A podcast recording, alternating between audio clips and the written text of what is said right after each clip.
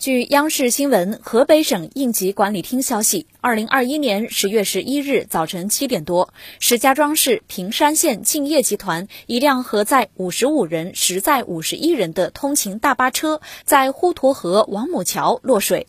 河北省平山县政府消息，今天早上七点多，平山县钢城路滹沱河段发生一起敬业集团通勤班车涉水倾覆事故。据初步了解，车上共有五十一人，截至目前已经有三十九人抢救上岸，其中两人经抢救无效死亡，仍有十二人失联。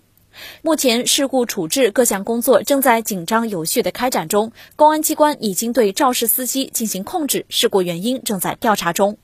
根据敬业集团官网，敬业集团是以钢铁为主业，下辖总部钢铁、乌兰浩特钢铁、英国钢铁、广东敬业钢铁，兼营钢材深加工、增材制造、3D 打印、国际贸易、旅游、酒店的跨国集团。现有员工三万一千名。二零二零年，集团销售收入两千两百四十四亿元，实现税金三十九亿元。二零二一年，全国五百强企业名列第一百零六位。二零二一年首次荣登财富富世界榜五百强榜单，排名第三百五十七位。